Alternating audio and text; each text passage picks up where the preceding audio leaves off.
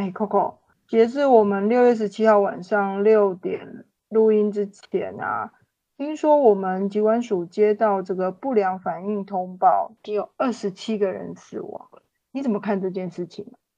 我就说不要打疫苗吧。哎，怎么可以这样啊？现在疫苗还是被认为是目前最有效可以控制疫情的一个做法。嗯，应该还是利大于弊吧。不然我们今天就来讨论到底应该不该打 COVID-19 的疫苗吧。好吧。我们爱公卫也爱公卫，不管是健康、疾病、气候、环境、饮食、职业，都在公卫里。到丁来公卫，让大家知道公共卫生，让我们一起来公卫更健康。Coco 姐，你有必要为了打疫苗这件事情如此的激动吗？不是啊。我跟你讲，我现在只要看到新闻，一天天每天都有这种因为打疫那个新冠肺炎疫苗而死亡的，我就觉得很可怕呀。那倒不如不要出来打疫苗，然后还不会死掉，不是吗？拜托，在这个时候，我们还是要来听听我们两位专业的医师来谈谈这件事情。我个人是觉得疫苗其实还是蛮重要的，不知道两位专业的医师怎么说。哦，在在在谈这个问题之前，一定要骂一下 Coco 姐，你就不知道我们现在帮忙人家打疫苗是有多累。那如果到时候人家都又不出来打，你知道我们要催这件事情要催得多辛苦吗？可是二十七条人哎，反正你们没赚多少钱，没差。我们是做功德的哦，好吧。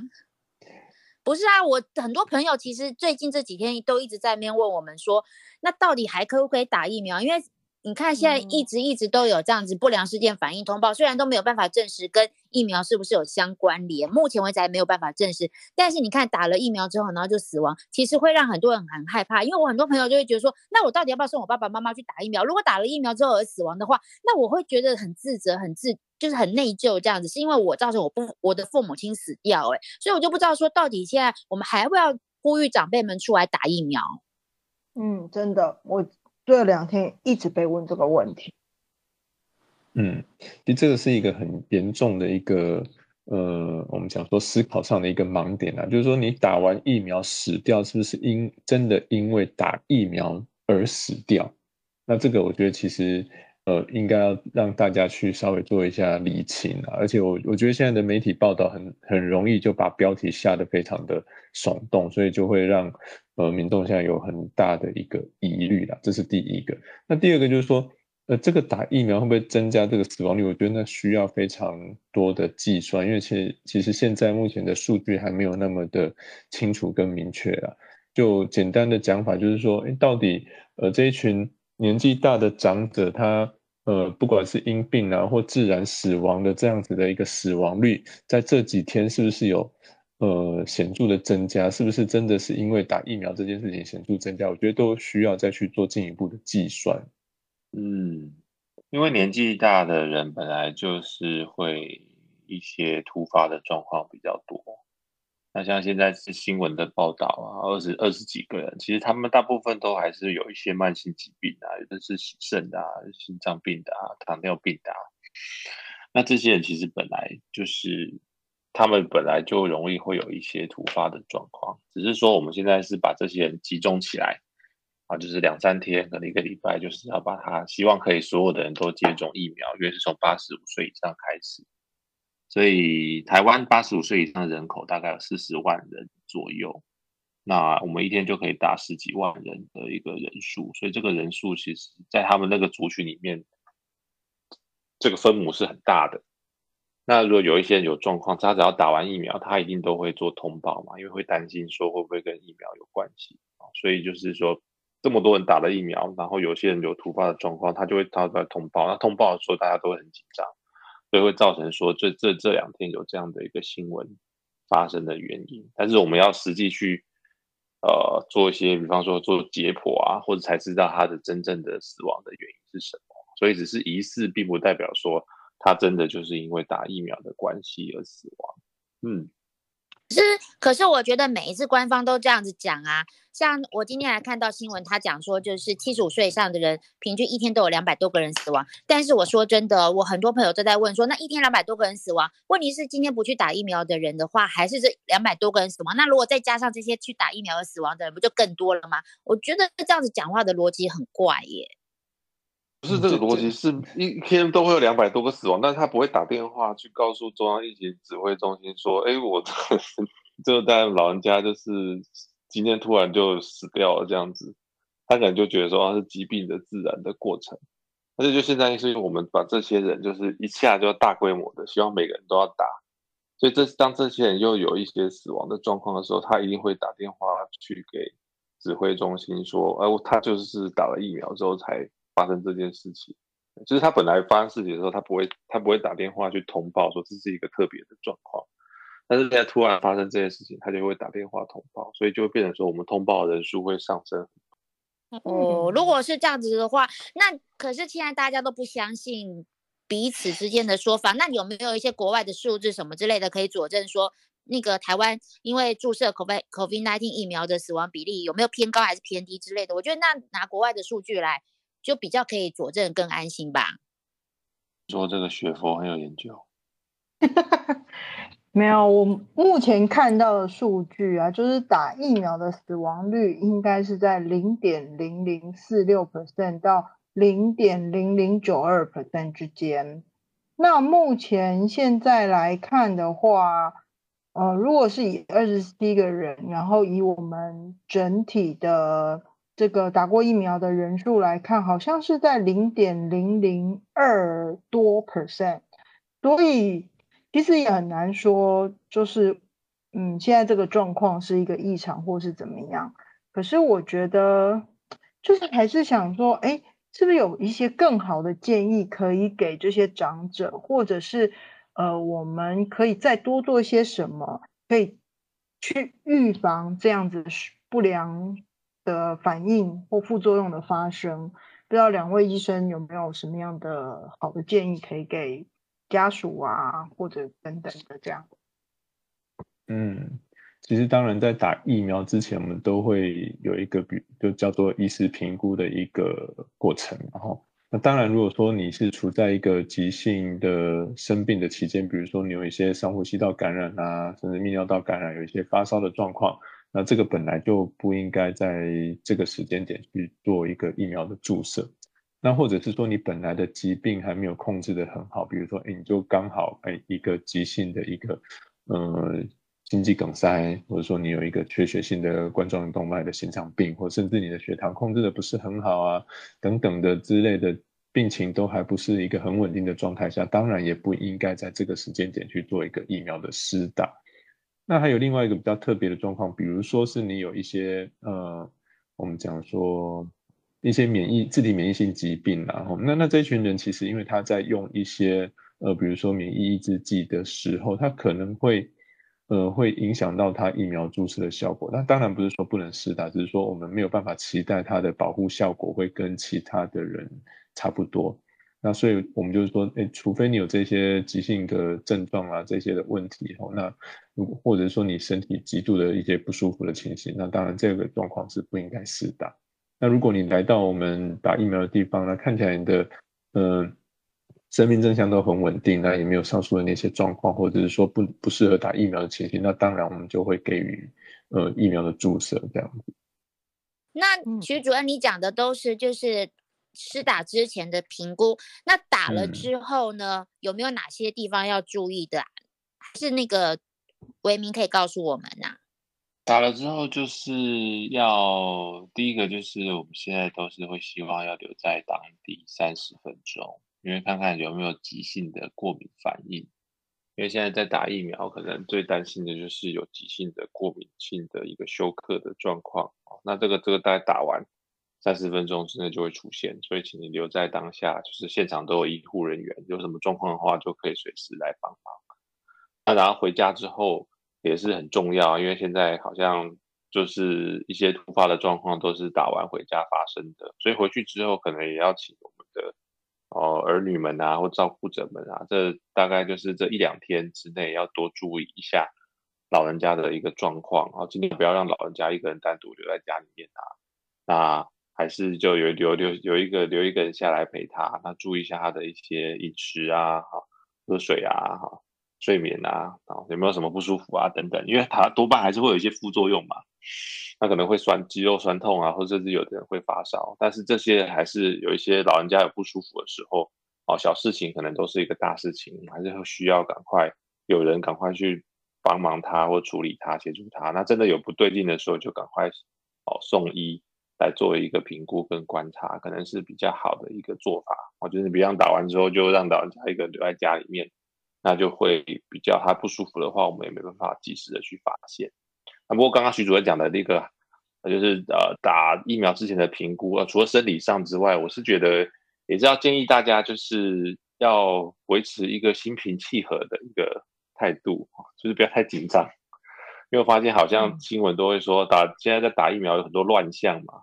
怎么排队啊？然后又有人挤人啊，然后又有人插队啊，然后就很生气啊，在骂来骂去什么的。那这个对老人家来说，其实造成一些情绪的波动，其实也不是很理想。所以我就觉得，就是说，那我让老人家不要太紧张。那旁边的儿女们呢，你们也不要太紧张，造成老人家情绪波动太大。好像就是这是大家就排队轮流打疫苗，总是会轮到你。好像就是啊，这段过程之间就很平顺的让它结束就好了，不要造成一些。刺激啊，冲突啊，这些其实对老人家的一些，特别是有心血管疾病的话，也是不是太好。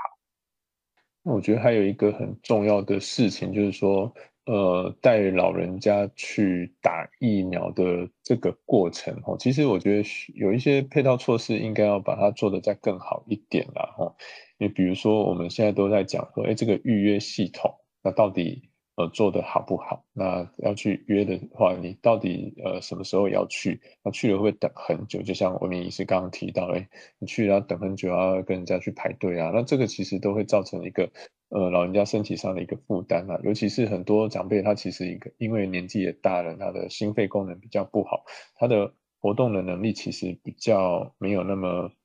呃可以应付一个长时间，比如说要去久站啊，或等很久的时间。那其实我最近这这几天在帮长辈打疫苗，其实很多长辈都是推着轮椅过来。那我觉得这其实呃相对来说对他们可能会是比较呃安全的一种方式啊。那那当然，如果长辈他的活动能力很好，也不不见得说一定要去做了，因为我觉得应该是看长辈自己身体的状况。那真的不要去勉强要去撑着去呃排队排很久或站很久，甚至我们之前也新闻有看到，你怎么？让长辈在太阳底下晒很久的时间，那这个都是会造成长辈身体上的一个很大的负担。嗯嗯嗯，像现在这两天也是很多新闻报道，就是很多医疗院所会采用日本的叫做那个鱼美丁式的这个打法。就是呃那个老人家不动，然后让医护人员来动，那我觉得这是一个很好的，也是一个很好的做法啊，就是减少老人家在打疫苗这这方面的一个身体或者心理上面的一个疲惫的一个感觉，然后那尽快把这个事情就完成。那不过刚刚雅慧也有提醒我们的，就是除了打完之后一两天要观察老人家状况之外，因为我们现在在打的最多还是 A Z 的疫苗。那 A Z 的疫苗比较大的担心的副作用就是有血栓的一个状况啊，所以我们在打的当下，我们也会提醒任何来打的民众，就是回去之后一个月内还是要注意一下自己身体的状况。那如果有一些不寻常的状况，特别像是一些持续的头痛啊，或者突然发现视力会模糊啊，或者突然又开始身上出现一些紫斑啊，或出血点啊。啊，这甚至是癫痫发作，然后这些问题的话，就是要赶快去就医啊。这所以这一个月内，其实都要注意一下自己身体的状况。那当然，老人家因为他可能因为沟通的困难，或者是视力不好、听力不好，或者是他跟呃儿子女儿的距离隔比较远，或者没有住在一起等等等，那这些其实这些状况是需要儿女在这打完疫苗的一个月内更多的一个关心。那才会知道是不是有这些严重的副作用产生。嗯，然后我有个很大问题，就是我们现在比较常听到的几种疫苗啊，比如说 B N T 辉瑞、Moderna、A Z、J J，是不是 A Z 特别会让大家担心？因为我也很多朋友都会打电话来问我说 A G 真的好吗？A G 是不是真的副作用比较大啦？等等，我不知道两位医师怎么看这件事情。嗯。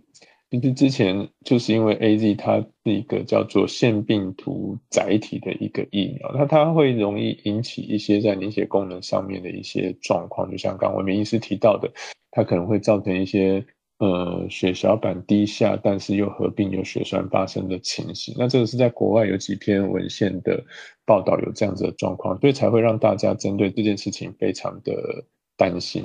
那这是针对这个。呃，腺病毒载体的这个疫苗技术比较容易会看到的状况，所以相对来说，可能在呃 Moderna 或者是说呃另外一个什么 Pfizer 的 Pfizer 的哈，那可能他们产生的这个副作用好像就没有像 AZ 在呃血栓或者是血小板低下的这件事情那么让大家担心。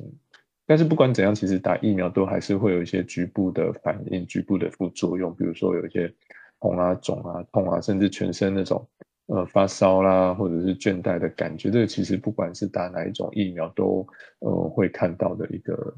副作用的发生，这样。嗯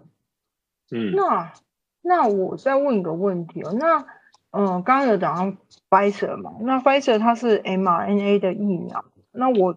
前阵子也有听到。有关于 mRNA 的那个疫苗，在国外有发生心肌炎的状况，不知道韦明医师最近有没有看到类似的 paper？那怎么看这件事？嗯，确实就是国外有一些个案的报道啦，就是像是 AZ 可能会出现血栓，但它是在这个 Pfizer 或是 Moderna 的疫苗可能会出现这个心肌炎的状况。那这心肌炎状况，大部分报道出来个案都是轻微的一个症状，就是它症状并不会很严重，那也很少会变成重症的一个反应。那就是说，可能我们在打，如果真的是有民众或是我们的听众朋友在打这个 Moderna 或者 m r n 的疫苗之后，可能回去之后就是就要注意一下，是不是有这个胸闷啊、会喘啊、会心悸啊。那大部分都是在第二季之后才会发生的。而且发生的比例是很低的。不过打这些 mrn 的疫苗还是要注意一下有没有这些心肌炎相关的症状，就是刚刚提到的胸闷啊、喘啊、心悸。如果有的话，也是要赶快去做治疗。那在国外的报道，通常这些人去接受治疗之后，他们的反应都是很好那也不太会有什么特别严重的状况产生啊。不过这个确实是 mrn 呃，目前在国国外的一个报道的数据看到一个比较特别的一个状况。哎，你刚刚提到心肌炎，那跟心脏衰竭是不是一样啊？因为也有看到有一些那个猝死的人，他是说，呃，目前知道是心脏衰竭。那如果是这样子的话，可不可以提醒一下大家，就是你在施打后多久，如果有看到哪些症状，要不要看一下自己是不是有这样的情形啊？心肌炎是不是心脏衰竭？这个好像蛮难的。心肌炎也会造成心脏衰竭啦，但心脏衰竭通常是一个总称嘛。就是说，呃，所有人死掉，应该心脏都会衰竭，因为心脏都会都会停止跳动嘛，所以我们常常用心肺衰竭来形容，来把它当成是一个老人家可能之前常见的一个死亡的一个诊断，就是这样子。那心肌炎是比较特别，就是它会在心肌造成一个发炎的现象啊，所以就是心肌会变得比较没有力气啊。啊，心脏跳的一个心的输出就会比较降低，所以它会产生一个胸闷喘的心悸的一个状况。那打完疫苗之后要注意哪些事情？其实应该是打完疫苗要特别注意身体的状况吧。那像这些胸闷或是喘或者是心悸，那算是疫苗一个比较不典型的一个副作用啊。比较常见的副作用可能是发烧啊、肌肉酸痛啊、疲倦啊、头痛啊等等等。但是通常比较很少人打完疫苗会出现这个胸闷啊、喘啊，那觉得心悸啊、胸就是很不舒服的现象，那甚至有人会胸痛，那就就除了这些状况的话，当然是比较啊不寻常的，不寻常的状况就要赶快去就医来做一个评估。那我们在施打之后有没有任何的方式可以提供给大家，能够比较减缓那个施打后的不舒服。因为我很多朋友在脸书上就有分享，他们在施打之后，有人是什么全身酸痛无力啊，然后有人是头痛到爆掉啊什么的，然后还有人做了很详细的三天七十二个小时的记录，然后跟大家分享。那可是像他们这样子的话，我们在可不可以给他们一些建议？比如说有哪些状况可以呃让他们就是在施打之后的这种不舒服的症状可以呃比较减低这样子。通常我们在建议打完疫苗就可以吃类似呃普拉腾这种比较简单的一个解热镇痛的药了。它它其实就是让这些全身倦怠的感觉啊、发烧啊的这些情形可以去做一些缓解啦。那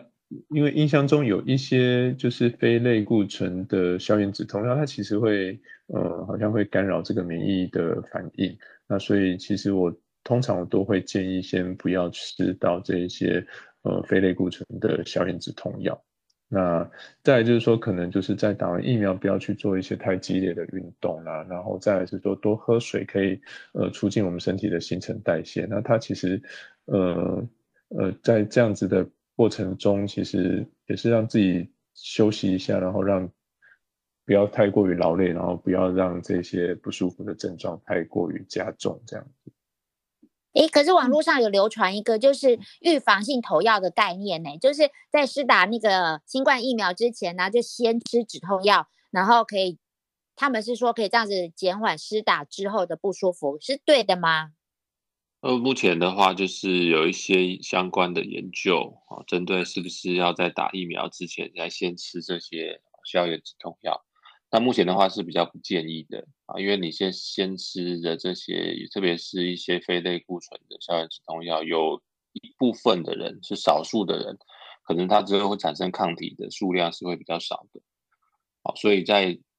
还没打就吃掉这种，这目前这件事情是我比较不建议的状况。那至于说打完了，像刚刚徐主任有提到，打完了你身体不舒服，那去吃一些啊那个呃消炎的药或者是一些普拿疼。其实这个这个部分是比较不会影响到它那个抗体的产生。嗯，另外我想问一个问题哦，关于副作用这件事情跟年龄是有关系的吗？然后不同的疫苗，呃，是针对不同年龄的副作用会有一些差异吗？目前的一些报告是说啊，在一些副作用的比例啊，其实。呃，通常多半年轻人是他的发生的状况是比年纪大的人要来的比较高一些，比如说像发烧啦，或是头痛。那尤其在第二季的时候，其实也是明显的在年轻人的部分，他的副作用的发生情形会高于这些年纪比较大的人。而且，呃，另外一个数据是说，女生发生的这些比例可能也会多于男生。这样。哎，那徐主任跟维明，你们在？打疫苗之后，我记得你们两个都说没有什么副作用，也就是代表你们是年纪大的那一群，对不对？他们我是很认真在问这个问题哦。为什么不回答我嘞？对，不过我我打完之后我是有吃药啦，所以这个可能比较不是这么。我打完之后大概就是有一些，呃，打完那天晚上会很想睡觉，就是就觉得很疲倦。那隔天会出现一些全身的肌肉酸，没有到痛，就是会酸的一个状况。除此之外是还好，不过我有吃一些普拉腾的药物，打完之后啦。所以你没有发烧，是因为你吃普拉腾，是因为你吃普拉腾吧？嗯。那我们徐主任呢？嗯，其实我打完是有一些倦怠啦，然后。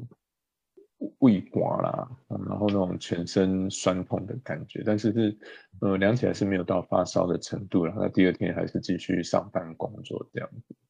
那必须说，就是说，其实为什么会有这些副作用，就是因为我们在打的这些疫苗的时候，它会产生一些免疫反应，那我们的免疫细胞就会放出一些我们讲说发炎物质。那当然，你越年轻的人，他的免疫系统他的反应就会越强，所以所以当然有这个说法是说年。呃，年纪比较轻的人，他的这些免疫反应会比较显著一点，这样子。嗯，关于疫苗这个东西，如果大家有兴趣，可以回去听听看我们的第二集，对吧？我们第二集 有聊过疫苗 是个什么样的东西。对吧？嗯 疫苗的一些原理，我记得我们第二集有聊过这件事情。对，所以嗯大家如果有兴趣，可以回去看听一下我们的第二集。另外啊，我想要问一个问题，就是依照这几天的数据来看，我是说发那个确诊率、确诊的数字跟死亡的数字，你们觉得我们的疫情可以说是趋缓了吗？我就要问一下 Coco 姐了。问我，基本上我又不是 时钟，我没有办法发言。我要是乱讲话的话，待会被人家说是逆时钟怎么办？我要被抓去关了。我每一次都要被抓去关，很烦呢、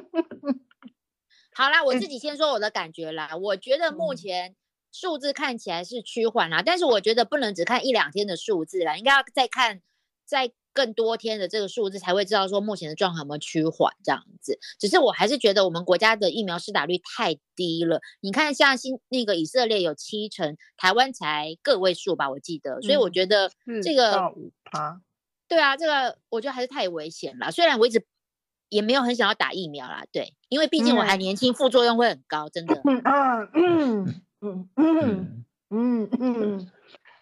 这句话我们真的有点听不下去。你现在是喉咙不舒服是不是啊？我真的听不下去。要去做一下快筛吗。感谢你，你来我家帮我做快筛。现在有居家快筛的的的产品了。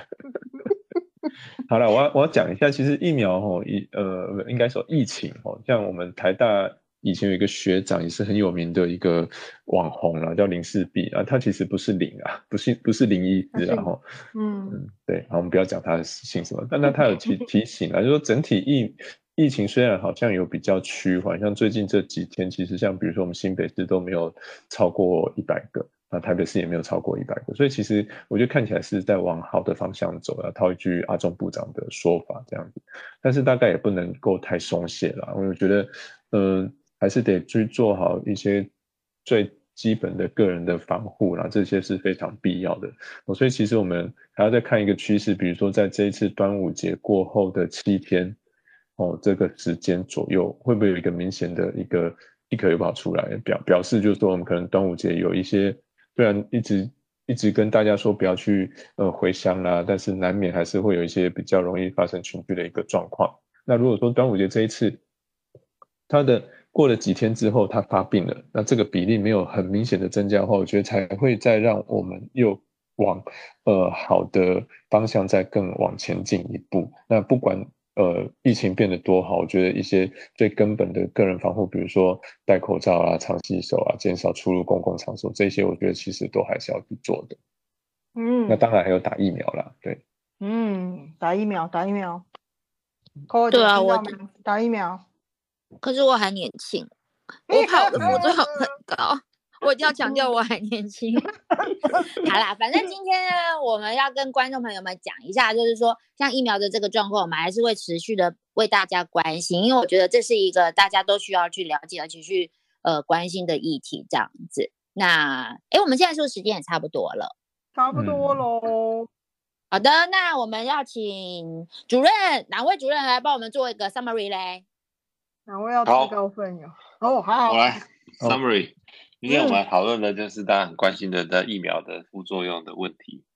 所以首先呢，我们讨论的为什么会打疫苗，会不会造成这个猝死？那台湾的死亡比例有没有比较高啊？其实后来统目前的统计发现，台湾的死打疫苗之后的死亡的比例，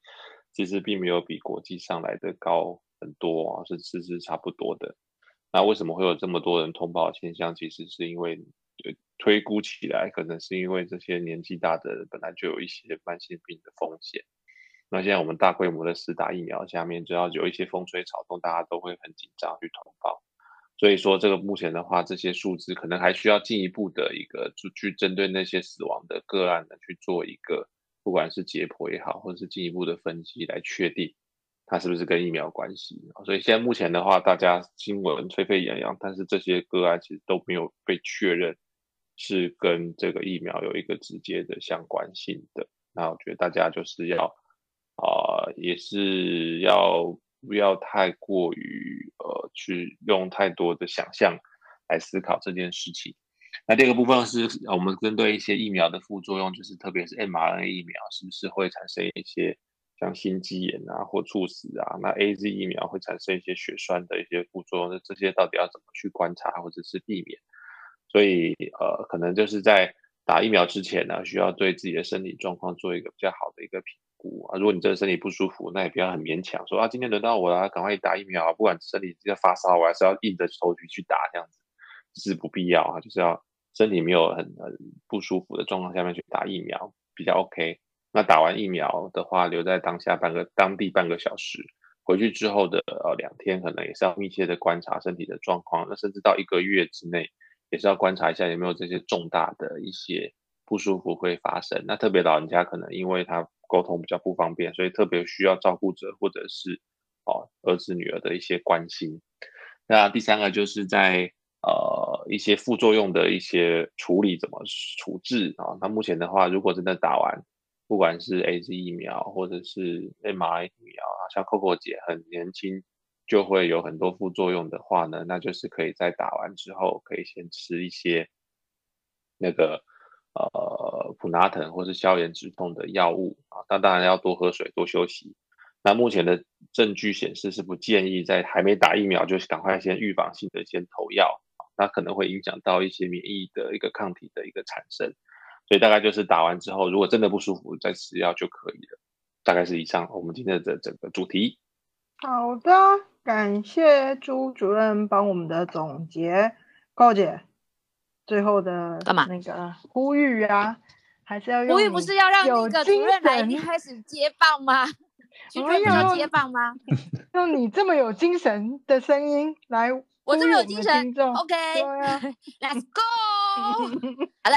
要跟各位听众朋友们大家说一声，就是晚安，不是啦，要跟大家讲，就是说麻烦大家要记得帮我们按赞、按分享、按订阅，而且要给我们五星级的评价。最重要的是，如果你有任何意见呢，有任何想法，想要听任何的内容呢，也欢迎留言给我们。还有，还有，还有，最重要的就是我们的粉丝团，记得帮我们粉丝团按赞，然后有任何的。想要听的、想要说的，或者是觉得很吵之类的，或者是觉得像是雪佛呃都话都不讲的之类的这种评论的，也都可以在我们的粉丝团里面告诉我们哦。好了，就先这样子喽，各位，拜拜喽，拜拜，拜拜。什么叫做雪佛话都不讲？你在讲什么东西？我不，因为我觉得你这集很少话呀。我明明讲这句话太少了，真的。话太少，乱七八糟，乱七八糟。啊，我知道了，我下次要讲说，还是你们觉得像是文明主任呢？他就是一声音都很想睡觉，也可以告诉我们。